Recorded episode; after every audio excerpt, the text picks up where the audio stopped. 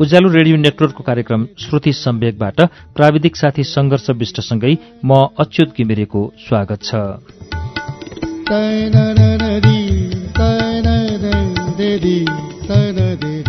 श्रुति सम्वेकको आजको श्रृङ्खलामा हामी विश्वेश्वर प्रसाद कोइरालाका कथाहरू लिएर आइपुगेका छौं। विश्वेश्वर प्रसाद कोइरालाको कथा संग्रह श्वेत भैरवीबाट आज हामी कथा सुनाउँछौ। यो पुस्तक साझा प्रकाशनले सातौं संस्करण दुई हजार त्रिहत्तर सालमा प्रकाशन गरेको हो। यसको पहिलो संस्करण दुई हजार उनाचालिस सालमा चेतना साहित्य प्रकाशनले प्रकाशित गरेको थियो। यसको प्रकाशकीयमा साझा प्रकाशनले लेखेको छ बहुआयामिक व्यक्तित्वका धनी विश्वेश्वर प्रसाद कोइरालाको नेपाली साहित्य जगतमा शीर्ष स्थान छ। विशिष्ट राजनेता भएर पनि साहित्य साधनामा उत्तिकै योगदान पुर्याउन सक्नु कोइरालाको विशेषता रहेको छ। नेपाली साहित्यमा विशेषतः कथा र उपन्यासद्वारा मनोविश्लेषण यौन मनोविश्लेषण परम्परा विकसित पार्नमा कोइरालाको महत्वपूर्ण योगदान रहेको छ भनेर प्रकाशन गृहले लेखेको छ। बिपी कोइरालाका साहित्यिक कृतिहरू तीन घुम्ती उपन्यास सुम्निमा नरेन्द्र दाई मोदी आइन हिटलर र यहुदी र बाबु आमा र छोरा उपन्यासहरू हुन् भने कथा संग्रह दोषी चस्मा र श्वेत भैरवी प्रकाशित छन्। त्यस्तै उहाँको आफ्नो कथा शीर्षकको जीवनी पनि प्रकाशित छ। हामीले आज वाचन गर्ने श्वेत भैरवी भित्रका कथाहरू हुन् जसमध्ये पहिलो कथा समयले कति कथा वाचन गर्न भ्याउँछौ हामीले त्यसै अनुसार पहिलो कथा राख्दैछौ एक रात।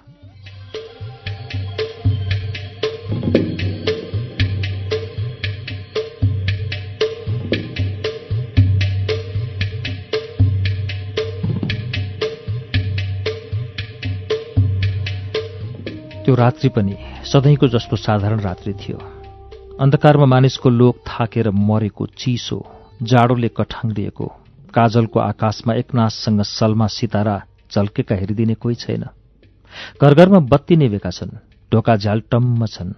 शून्य सडकका खामामा बत्ती घोरिएर भुइँतिर हेरिरहेका छन् र तिनको टल्कोमा बन्न लागेको पातलो हुस्सु रात्रिको निश्वास जस्तो बत्ती बत्ती मुनि झुन्डिएर अडिरहेको छ।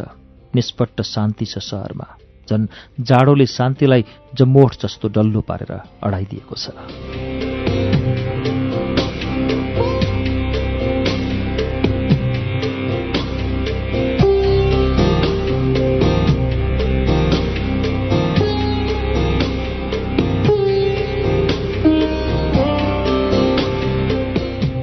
अरू जाडाका रात्रि सरह नै त्यो रात्रि पनि थियो। जीवनको कार्यरतता एकदम थामिएर अडेको मानव तमाम विश्व स्पन्दनहीन भएको छ। दरबारमा राजा रानी र अरू राजपरिवारका प्राणीहरू सुतेका थिए। मन्त्रीहरू र अरू ठूला ठूला कर्मचारीहरू सरकारी आवास स्थानहरूमा पसले जागिरिया कृषक गरिब मध्यवित्तीय तथा धनी व्यक्तिहरू नरनारी सबै बालक विद्यार्थी ज्यामी कामी आफ्ना आफ्ना घरमा सर्वहारा पार्टीका सत्तलमा जहाँ मुन्टो घुसार्ने ठाउँ पाए त्यहीँ सबै सुतेका थिए। रात्रि क्लबबाट छरिएका मोटरहरूको ठाउँ ठाउँमा आवाज र मोटरभित्र बसेका पुरुष र नारीकण्ठको हाँसो मिसिएको ध्वनि। सडकमै फुटपाथमा गोडा लतार्दै अझै आफ्नो घरको आश्रयमा पुग्न नसकेका लुगै लुगाले सारा शरीरलाई बेरेर हिँडेका एक दुई मानिसहरू कुनै कुनै घरबाट सुनिने बुढाहरूको भारी छातीको खोकी साना नानीहरूको अचानक उठेको र त्यस्तै अचानक थामिएको क्रन्दन कुनै कुनै झ्यालको कापबाट फुस्किएको ज्योति जसले भित्र बन्द कोठामा कुनै दाम्पत्यमा क्रय विक्रय प्रणयलाई सजिलो पारिरहेको थियो। आदि यस्तै साना साना चहल पहलका कुराहरूले मात्र यो सङ्केत दिन्थ्यो। जीवन हठात मरेको थिएन। थामिया मात्र थियो। मृत्युवत निद्रामा।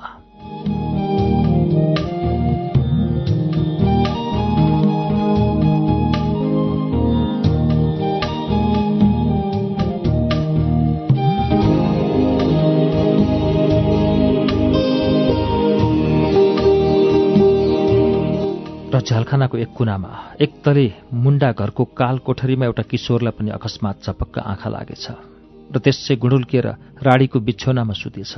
जाडोले एक डल्लो भएर हातलाई तिग्राका बीचमा घुसारेर त्यसै बखतमा फलामी डन्डी भएको कोठरीको ढोकामा बाक्लो साङ्लो बज्यो। किशोरको तन्द्रा भङ्ग भयो। सोच्यो उनीहरू आए। बाहिर धेरै मानिसहरूको गोडाको आवाज खस्या खुसुक सुन्यो र कर्कस शब्दका साथ फलामी डन्डीमा सिक्री रगडिएको भने। भर्खर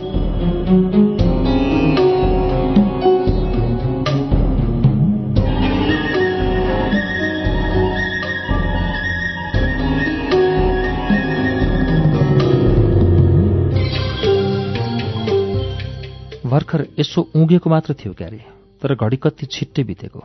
राति कमिसनर आएर सोधेर गएका थिए के खान मन छ? उसले भनेको थियो टाउको हल्लाएर केही खान मन छैन। कमिसनरले फेरि सोधेका थिए। घरका मानिसहरूलाई केही भन्नु छ? उसले फेरि टाउको हल्लाएर भनेको थियो। छैन केही भन्नु। फेरि कमिसनरले बडो कोमल स्वरमा अन्तिम बार सोधे।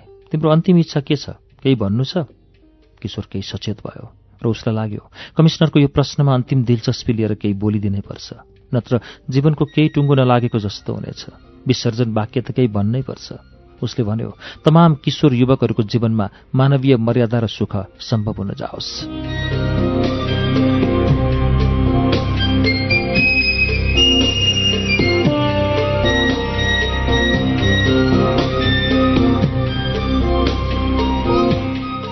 कमिश्नर मानव हडबडाएर उठेर उनले बडो अस्वाभाविक कण्ठमा भने ल त्यसपछि फेरि फलामी ढोका लाग्यो। सिक्री बारमा रगडियो बाक्लो ताल्चा मारियो र गोडाको आवाज बिस्तारै चिसो माटोमा विलिन हुँदै गयो।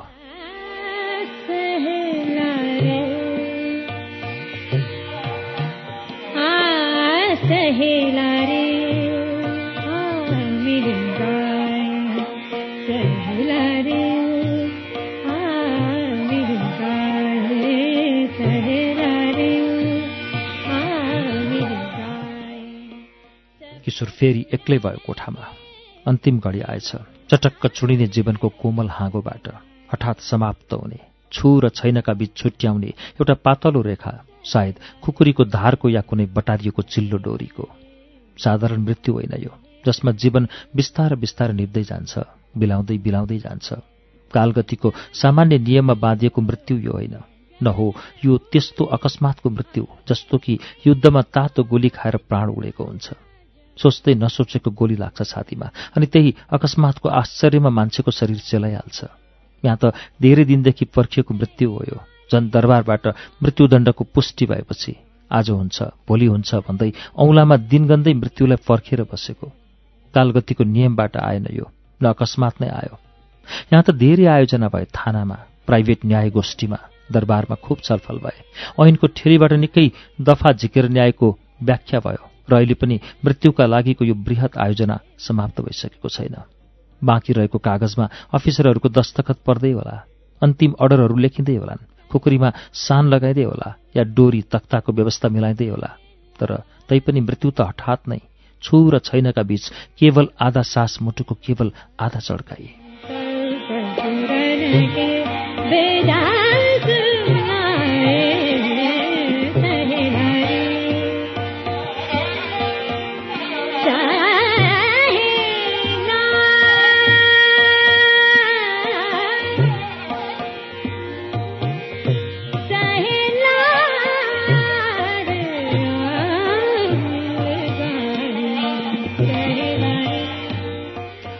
किशोरले घरलाई सम्झ्यो।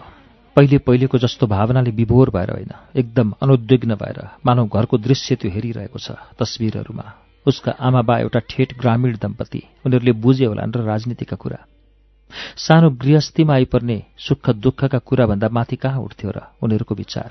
जेठो छोरोलाई अङ्ग्रेजी पढाउने पनि बडो छलफल गरेर मात्र निर्णय भएको थियो। नत्र आमा त भन्थिन् गाउँको पाठशालामै कौमुदी पढाए भइहाल्यो नि।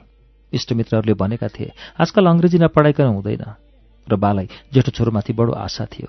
त्यसैले अङ्ग्रेजी पढाउने नयाँ कुरा तिनले गरे। छोरोले अब म्याट्रिकमा प्रथम श्रेणी ल्यायो। बाको आँखा त्यसै गर्वले उज्यालो भएको थियो तर मुखले भने गर्वको एक बाढी पनि झुकेका थिएनन्।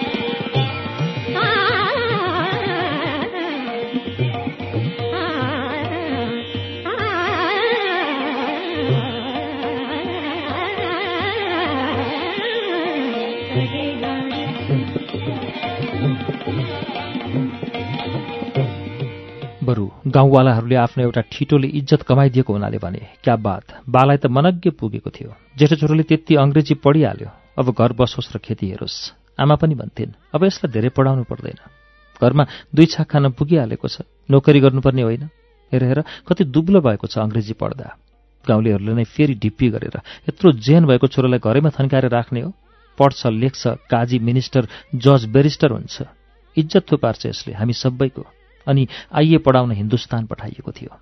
आमा त केही नबुझेर अन्ध बात्सल्यमा आँसु बगाइरहँदै होलिन् बाबाले आँसुलाई बलपूर्वक थाम्दै नरिवलको हुक्कामा तमाखुमाथि तमाखु तानेर पिँढीमा एकहोरो टोलाएर बसिरहँदा होलान् सानो भाइ आफ्नो स्कुलमा राजनीतिका कुरा गर्दो र भन्दो हो नेपालमा प्रजातन्त्र ल्याउनुपर्छ अनि एक्लै भएको बखतमा मलाई सम्झिदो हो र सायद साथीहरूले नदेख्ने गरी तकियामा मुन्टो गाडेर आँसुलाई पुस्दो। मेरो राजनीतिक इतिहासका मोटा मोटा किताबलाई पल्टाएर भन्थ्यो दाई म कहिले पढ्छु यिनलाई?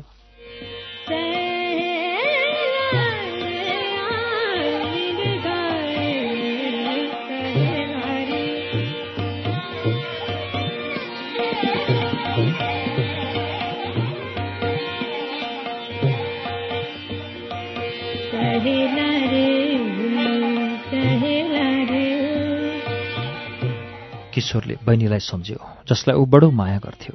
बाहिरबाट छुट्टीमा आउँदा उसलाई एकजोर रङ्गीन सुती सलवार र कुर्ता ल्याइदिएको थियो। घरमा उसले ठूलो आन्दोलन मचाएर बहिनीलाई यो वेशमा बाहिर निस्किन लगाएको थियो। बाले भने जेठोले के के गरी हिँड्छ? नगरेको चलन। उसले बहिनीलाई राखेर भन्यो बहिनी तिमीले पढ्नु पनि पर्छ। म तिमीलाई पढाउँछु। बहिनी बडो उत्साही बालिका थिए उसले भनी म पढ्छु दाई। म पनि ठूली हुन्छु धेरै पढ्छु।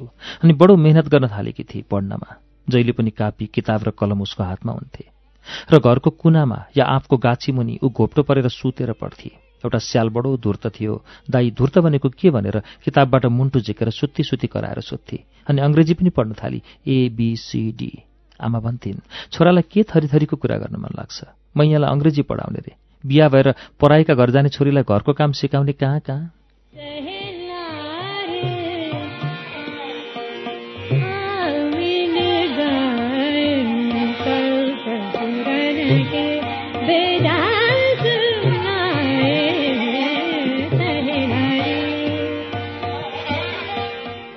आमा हाँस्थिन् छोरीले कनी कुथी गरेर पढेको देख्दा र कहिले कहिले त्यहीँनिर बसेर उसले पढेको कथा सुन्थिन्। बहिनी भन्थे आमा म बिहे गर्दिनँ। आमा भन्थिन् के भनी के रे बिहे गर्दिनस्? अह गर्दिनँ देश सेवा गर्छु पढेर आमा भन्थे बहिनी। त्यसपछि किशोरको बिहा भयो सानी केटी आई दुलै भएर। उसले बालाई एक दुईचोटि भनेको थियो बा अहिले बिहे गर्दिनँ पढी सिद्ध्याउँछु अनि।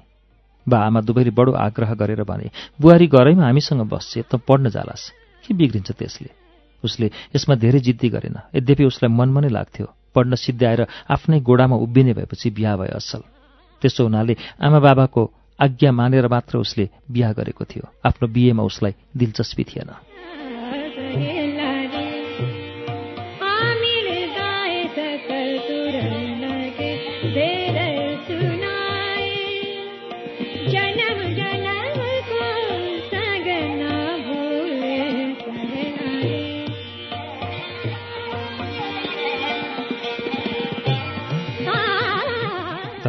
बिहे गरेर जब उसले एउटी सानी केटीलाई घर लिएर आयो उसलाई लाग्यो उसलाई म आफ्नो रूपमा डाल्छु। दुलै बहिनी जत्री थिए। उसले भन्यो यसलाई पनि पढाउँछु लेखाउँछु र बाहिरको जगतमा अर्धाङ्गिनी बनाएर उपस्थित गर्छु। मेरो जीवनमा यो गाँसिन आई अनि बडो चाख लिन थालेको थियो आफ्नी सानी पत्नीमा। तर ऊ यति सानी थिए कि के के कुरा गर्ने उसँग? यो बिरानो घरमा ऊ पनि चुप लागेर बसिरहन्थे र केही सोध्यो भने आफ्ना ठूला ठूला आँखा उठाएर हेर्थे तर बोल्न बडो गाह्रो मानेको जस्तो गर्थे।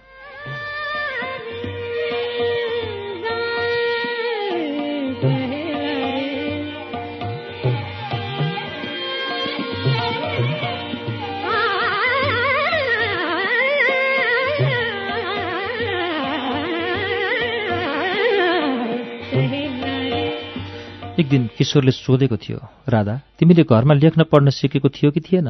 उसले आँखा उठाएर हेरेर मुन्टो मात्र हल्लाएकी थिए। यो भन्नलाई कि पढेकी छैन। त्यसपछि राति बसेर ऊ दुलैलाई पढाउन थालेको थियो र उसले बहिनीलाई भनेको थियो बहिनी भाउजूलाई पनि आफूले पढेको सिकान? एक दिन उसले दुलैलाई भन्यो साँझतिर राधा हिँड जाउँ घुम्न नदीतिर। यस्तो कुरा गाउँमा पहिले कहिले पनि भएको थिएन। राधाले छक्क परेर किशोरलाई हेरिरहे। किशोरले फेरि आग्रह गरेको थियो हो नयाँ युगका अनुसार हामीले पनि हिँड्ने बानी लगाउनुपर्छ राधा। अनि राधा खुसी भएकी जस्तै थिए। तर भन्न चाहिँ यति भने तर मलाई लाज लाग्छ।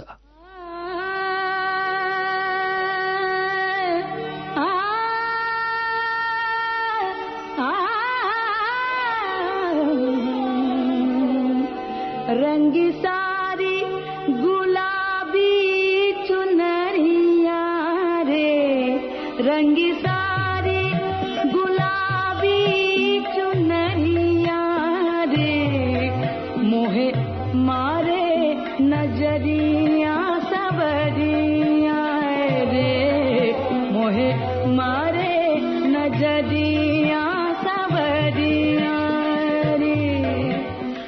त्यसरी राधासँग उसको प्रेम घनिष्ठतर हुँदै गएको थियो।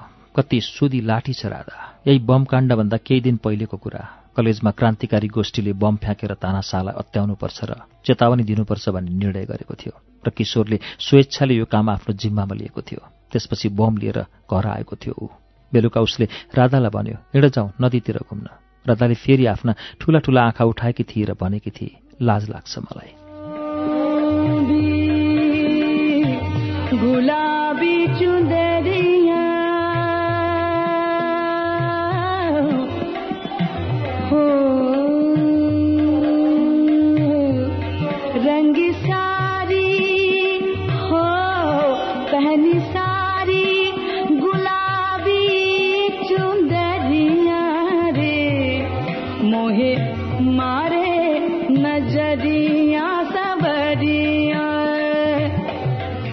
किशोरले राधाका ठूला ठूला आँखापट्टि लक्ष्य गरेको थियो। उसलाई लागेको थियो कत्रा ठुल्ठुला निर्दोष आँखा छन् यसका। र साँच्चै उसको अनुहारमा लाजको चिन्ह पनि थियो चिल्लो श्यामल अनुहारमा हलुको रक्त चढेको। उसले भनेको थियो राधा अझसम्म लाज गएको छैन तिम्रो आमा हुने बखतमा पनि? राधा लाजले भुतुक्क भएकी थिए तर एकछिनपछि तिनीहरू सन्ध्याको अँध्यारोको आडमा गाउँलाई राखेर नदीतिर आएका थिए। राधा कत्रो भरोसा लिएर आइरहेकी थिए उसँगै त्यस साँझमा। काठमा एकछिन बसेर उनीहरूले कुरा पनि गरे गोडा पानीमा झुन्ड्याएर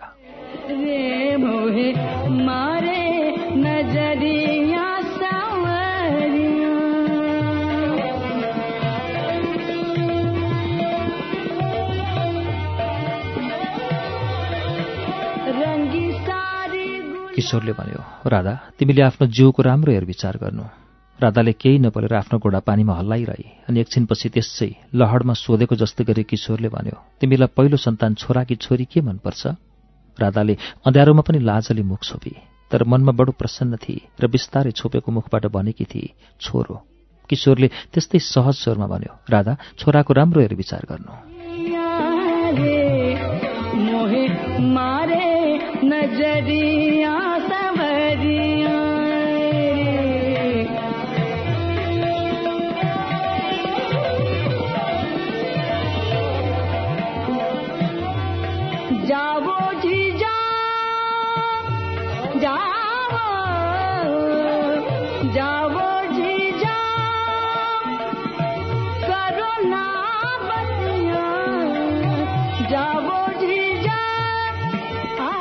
अनि राधाले मुखबाट हात झेकेकी थिए र ठुलो ठुलो किशोरतिर हेर्न थालेकी थिए। उसको पानीसँग खेलिरहेको गोडा थामिएका थिए। उसले सानो आशंकाको स्वरमा सोधेकी थिए किन यस्ता कुरा गरिरहेका छौ आज प्राणनाथ?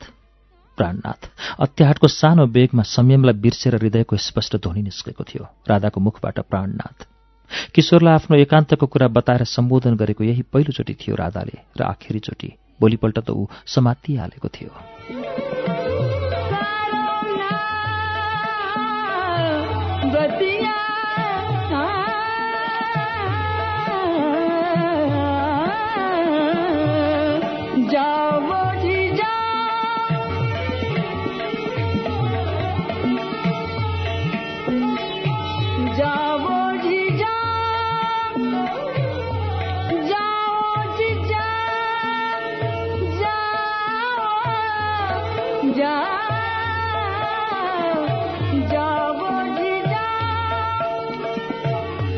राधाको अत्याहाट बुझेर उसले वातावरण हलुको पार्न भनेको थियो। उसको हात आफ्नो हातमा लिएर हामी दुवैले मिलेर आफ्नो छोरालाई राम्ररी हेरौँला माया गरौँला पढाउँला लेखाउँला र ठूलो पारौँला।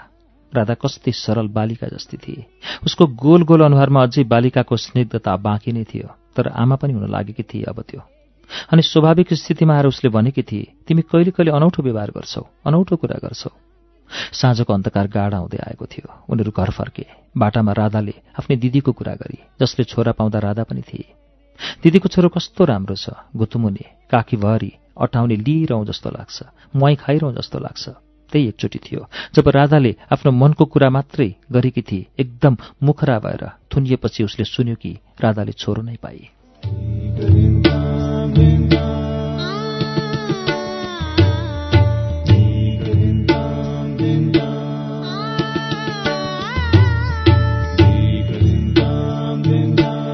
उज्यालो रेडियो नेटवर्क काठमाडौँमा नब्बे मेगा हर्चबाट अहिले तपाईँले सुनिरहनु भएको कार्यक्रमको नाम श्रुति सम्वेक हो र श्रुति सम्वेकमा हामी श्वेत भैरवी विश्वेश्वर प्रसाद कोइरालाको कथा संग्रहभित्र संग्रहित एक रात कथाको वाचन सुनिरहेका छौं। यो कथाको बाँकी अंश लिएर केही बेरमा आउनेछौं। उज्यालो सुन्दै गर्नुहोला।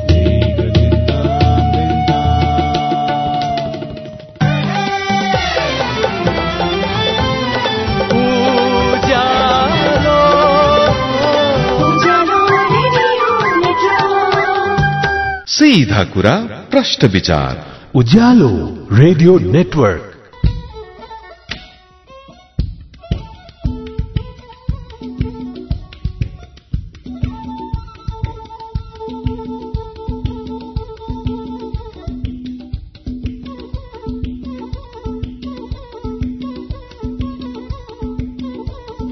कार्यक्रम श्रुति सम्वेकमा तपाईँलाई फेरि स्वागत छ। श्रुति सम्वेक तपाईँ उज्यालो रेडियो नेटवर्क काठमाडौँमा नब्बे मेगा हर्चसँगै देशभरिका विभिन्न रेडियो स्टेशनबाट एकैसाथ सुनिरहनु भएको छ।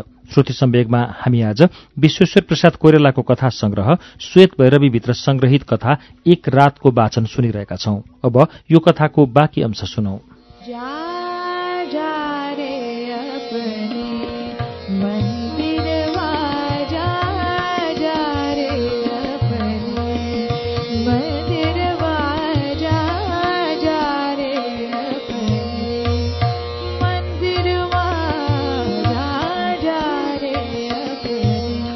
राधा कस्ती सरल बालिका जस्ती थिए। उसको गोल गोल अनुहारमा अझै बालिकाको स्निग्धता बाँकी नै थियो तर आमा पनि हुन लागेकी थिए अब त्यो।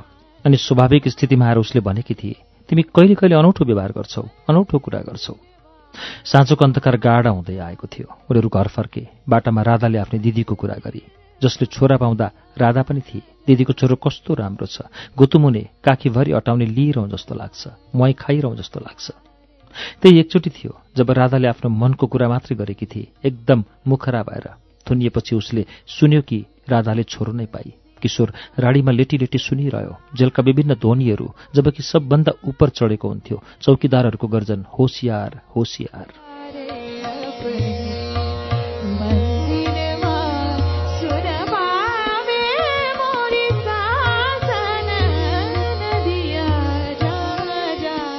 कहिले किशोर फेरि तस्विर हेरेको जस्तै मनको चिसो आँखाले कलेजका साथीहरूलाई हेर्न थाल्थ्यो।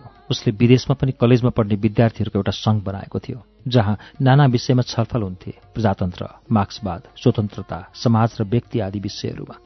र सबै विद्यार्थीहरू युवकको उत्साहमा आफ्ना आफ्ना मतमा अडिक भएर बहस गर्थे। तर सबैको हृदयमा नेपाललाई उन्नतिको आधुनिक बाटोमा लग्ने इच्छा थियो र सबै नेपालको पुरानो व्यवस्था र हुकुमी शासनको अन्त्य चाहन्थे हिंसा अहिंसाको पनि तर्क उग्र जोशका साथ हुन्थे उनीहरूका बीच। कोही भन्थे अहिंसाको मार्गले प्रजातन्त्र दिगो हुन्छ। र कोही भन्थे अहिंसालाई सफल प्रयोगमा ल्याउन पनि त प्रारम्भिक हिंसा चाहिन्छ। बाटोलाई छेकेको तगारो हटाएको जस्तो। त कोही भन्थे अहिंसाले राजनीतिक परिवर्तन गर्ने भए र त्यसरी दिगो प्रजातन्त्र कायम गर्ने भन्सुवा भए अनन्तसम्म पर्खन पनि तयार हुनुपर्छ। तर यत्रो द्रुत गतिमा बढिरहेको दुनियाँमा के हामी नेपालीले अनन्तसम्म पर्खिरहने?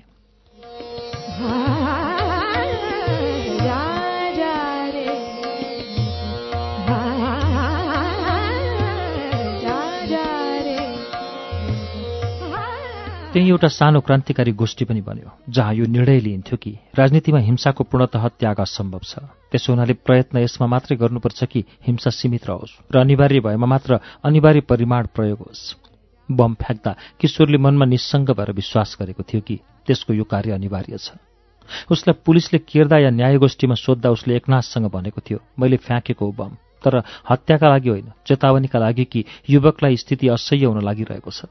तर हत्या हुन गएको भए त्यो अनिवार्य थियो जनताका अधिकारका लागि। अन्तिम घडीमा एक एक गरेर सारा दृश्य उसका सामुन्ने आइरहेका थिए र सोच्दा सोच्दै ऊ गुडुल्किएर निधाएछ अनि कालकोठरीको फलामे ढोका उग्रियो सिक्री डन्डीमा रगडियो। उसले लेटी लेटी सोच्यो लिन आए। कस्तो अनुद्विग्न छ उसको मन। एकदम भावना शून्य भएको छ उसको हृदय। तोइएर पुछिएर चोखो कमिश्नरको बोली सुनियो कोठामा अब बाहिर आउनु पर्यो।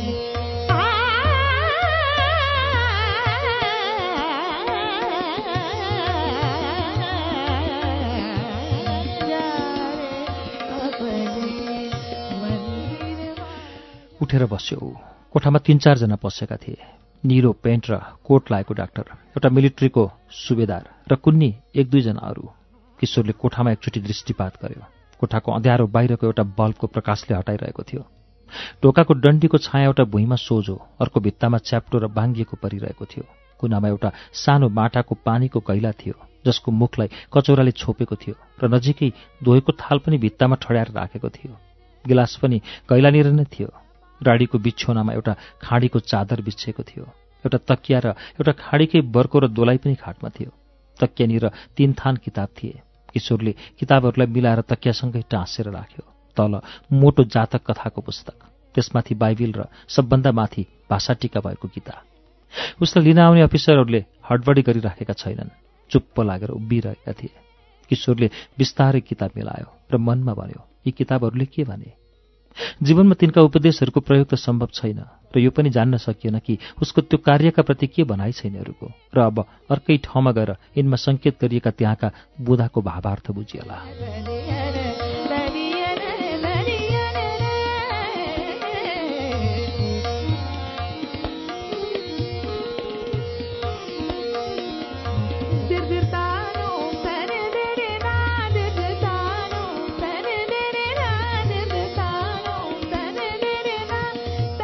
किशोर बिछोनाबाट उठ्यो। उसले खाडीको कुर्ता र धोती लगाएको थियो। काठको किलाबाट स्वेटर झिक्यो। त्यसलाई लगायो।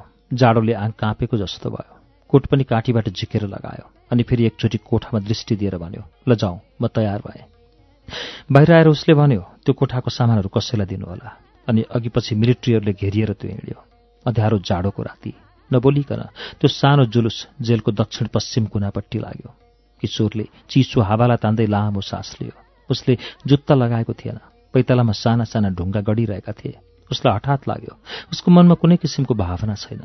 केवल उसका आँखाले देखेका दृश्यलाई अङ्कित मात्र गरिरहेछन्। कुनै रिकर्डरले मालहरूको सूचीमा टिक मारेको जस्तो। शरीरले जाडो अनुभव गरिरहेको थियो र त्यसबाट उसले सम्झ्यो यो माघको महिना हो। गोडाले कङ्कट गढेको अनुभव पनि गर्यो। बस त्यति। फेरि उसलाई लाग्यो कस्तो सबैजना चुप्प छन्। एकअर्कोसँग वास्ता नभएको जस्तो। उसले सबैतिर हेऱ्यो। सबै एकनाथसँग हिँडिरहेका थिए उतिर नहेरेर। उसले त्यसै आफैलाई सम्बोधन गरेको जस्तो भन्यो किन कोही बोल्दैन?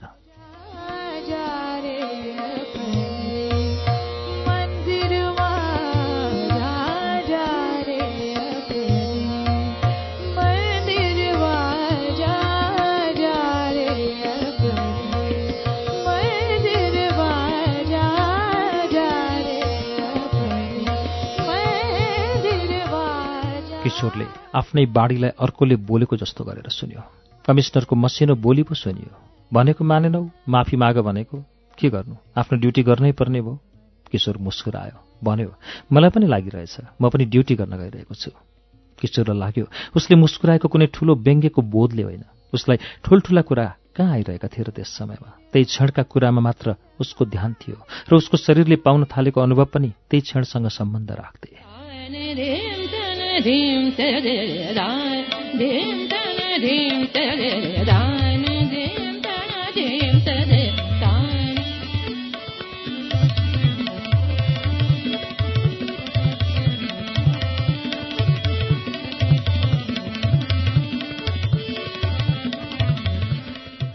त्यो जुलुस शान्त भएर हिँडिरह्यो अनि अचानक किशोरले देख्यो यात्राको अन्त्य आइसकेछ।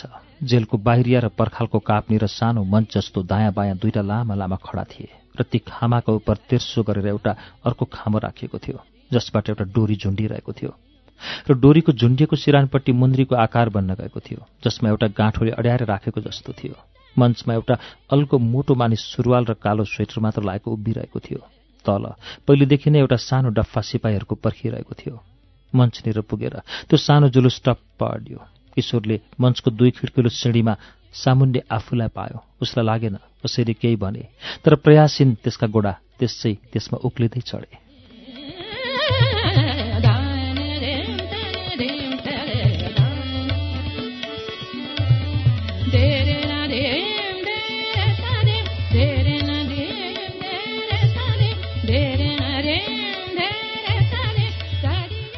चारैतिर निष्पट्ट शान्ति थियो।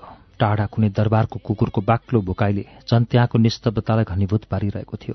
अन्धकार पनि आकाशमा निविष्ट केवल मञ्चनिर पर्खालमा लागेको बिजुलीको प्रकाशद्वारा बन्न गएको एउटा उज्यालो केन्द्र किशोरले मञ्चमाथि चढेर तल हेऱ्यो। उसलाई लाग्यो उसको मस्तिष्क एकदम स्पष्ट भएको छ जसले त्यस क्षणका तमाम दृश्यलाई राम्ररी अङ्कित गर्दै गइरहेको छ। एउटा क्यामेराको मसिन जस्तो। तल मञ्चमा अर्धवृत्त बनाएर अफिसर र मिलिट्रीका मानिसहरू उभिएका थिए। उसले एक एक गरेर सबैलाई हेऱ्यो। सबै नबोलेर मुन्टो तल निहुराएर उभिरहेका थिए। डाक्टर कमिश्नर सुबेदार प्रवृत्ति। उसले डाक्टरको पहिरनलाई लक्ष्य गर्यो। गाडा निलो पेन्ट र हलुको कालो रङको कोट उसले लाएको थियो। कमिश्नरको कोगटी टोपी तलको निधारमा दिनभरिको चन्दन र टीका जस्ताको तस्तै थियो। सुविधाले लागेको ग्रेट कोट र काने टोपीको रङमा भएको फरकपट्टि पनि किशोरको ध्यान गयो। उसलाई लाग्यो कस्तो आश्चर्य कि अन्तिम बेलामा उसलाई यी साना साना कुराहरूको मात्र ध्यान आइरहेको छ।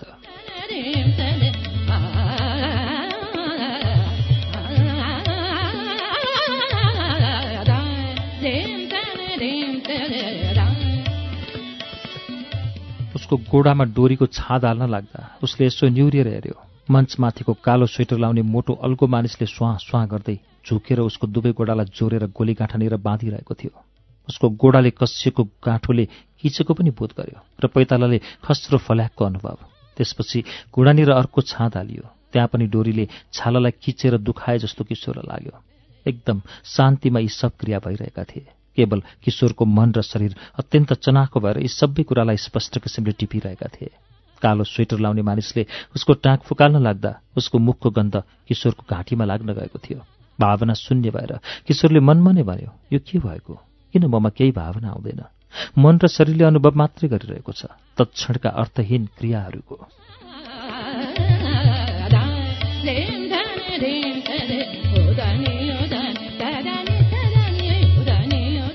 कोट फुकालेपछि उसको हातलाई पनि पछिल्तिर लगेर बाँधिदिन थालेको उसले थाहा पायो। कोट नभएको शरीरले बाहिरको चिसोको अनुभव गर्यो। शरीरमा ठण्डाले एउटा हलुका सिहरन ल्यायो। उसले टाउको उठाएर आकाशतिर हेऱ्यो। आकाश गहिरो कालो र चिसो।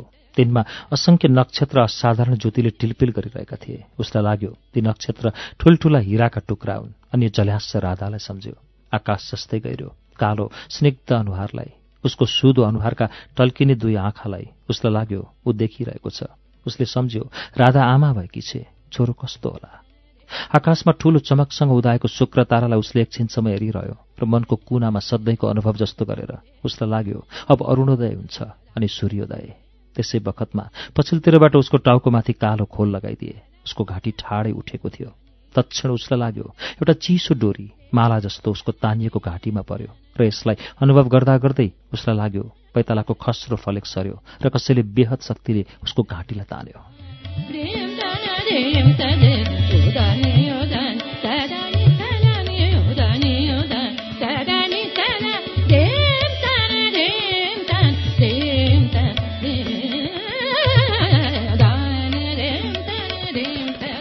त्यसपछि एउटा युवकको मृत शरीर बिहानपख आकाशमा हल्लियो। सबैले मुन्टो निहुराए। सुबेदारले त्यही जेलको अर्कोपट्टिको उनीहरूको अस्थायी शिविरमा आफ्ना मानिसलाई मार्च गराउँदै फर्काएर ल्यायो। त्यही कामका लागि डिटेल भएर उनीहरू आएका थिए। एउटा ठूलो हरियो पाल गाडेर हिजोदेखि उनीहरू जेलमा बस्न आएका थिए। सुबेदार हवलदार र तीनजना सिपाही। कसैले एक शब्द बोलेनन्। आएर बिस्तार बिस्तार आफ्नो वर्दी फुकालेर आफ्नो आफ्नो बिछोनामा सुते। जाडोको याम मुख छोपेर सबैले रातभरिको थकानलाई निद्रामा मेटाउन चाहे।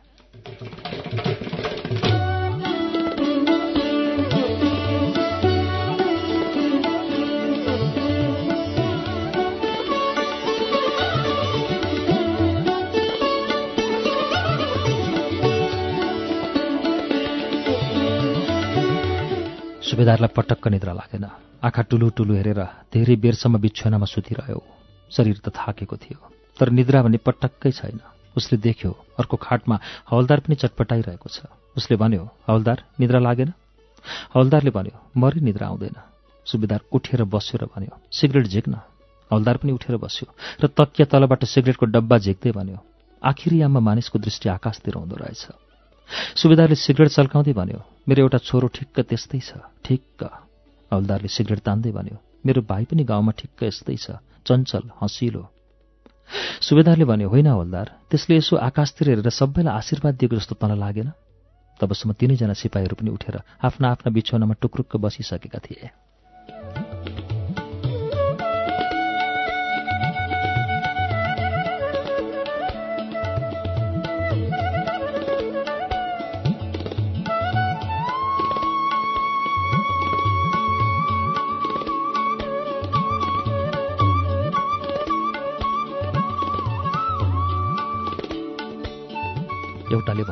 त्यस्तो अन्तिम गढीमा देउता चढ्छ मानिसलाई र त्यसले चिताएको कुरा पुग्छ। सुबेदारले सिगरेटको लामो कस तानेर सिगरेटलाई पालबाट बाहिर फ्याँक्दै भन्यो लहेर पूर्वतिर झमक्क उज्यालो भइसकेछ। उता डाक्टर कमिसनरको जीपमा आफ्नो घरमा फर्केर आयो। उसको शरीर लग लग काँपिरहेको थियो। लाग्यो कस्तो जाडो आज राति। ऊ बिस्तारै आफ्नो कोठामा बस्यो। दुलै बिछानामा सुतिरहेकी थिए उसले आफ्नो लुगा फुकाल्यो र बाथरुममा गएर हात धुन थाल्यो। धाराको शब्दले दुलैको निद्रा टुट्यो। उसले भनी यति अबेर के गरेको? कहाँ गएका थियौ? डाक्टर सुत्ने कोठामा आएर बिछोनामा बस्यो दुलैले सरेर उसलाई ठाउँ बनाइदिए। उसले देहसँग टाँसिँदा उसले भने कस्तो चिसो शरीर तिम्रो? डाक्टर नबोली धरिनतिर हेरेर बसिरह्यो। दुलैले भने किन नसुतेको? र एकछिनपछि डाक्टरको अनौठो व्यवहार देखेर भने के भयो हँ तिमीलाई? कहाँ गएका थियौ? भन भन न भन।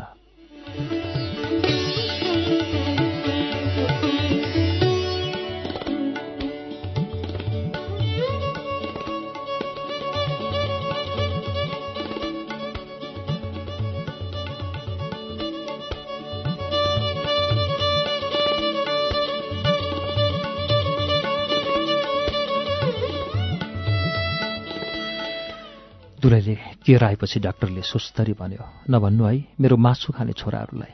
त्यही ठिटोलाई फाँसी दिलाउन जानु परेको थियो। नभने सही छोराहरूलाई दुलैको मुखबाट केवल हाय भन्ने शब्द निस्क्यो र उसले आफ्नो हत्केलाले मुख छोपी। रात बितिसकेको थियो। झ्यालको कापबाट पूर्वपट्टिको आकाश उज्यालो भयो।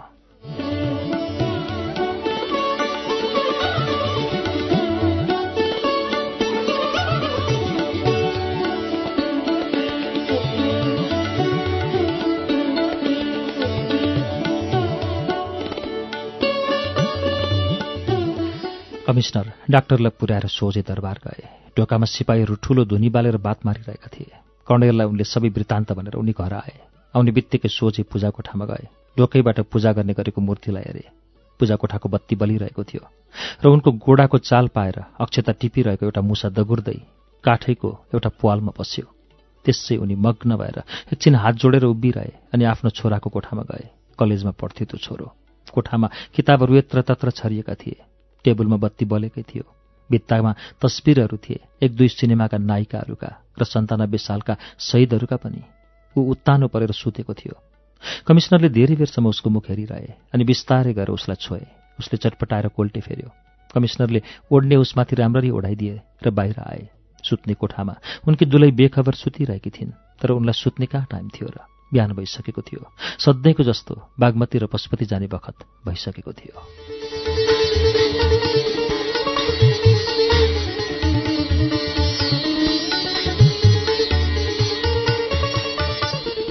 विश्वेश्वर प्रसाद कोइरालाको कथा एक रात हामीले आजको श्रुति सम्वेकमा सुनायौं। यो कथा विश्वेश्वर प्रसाद कोइरालाको श्वेत भैरवी कथा संग्रहबाट लिएका हौं।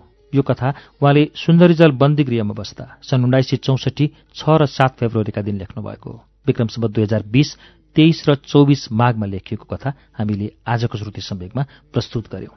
एक रात कथा श्वेत भैरवी कथा संग्रहबाट लिएको र यो साझा प्रकाशनले प्रकाशन गरेको कथा संग्रह हो। यसको सातौं संस्करणबाट हामीले आज यो कथा तपाईँलाई सुनायौं। यो कथाको पहिलो संस्करण दुई हजार उनाचालिस सालमा चेतना साहित्य प्रकाशनले प्रकाशन गरेको थियो।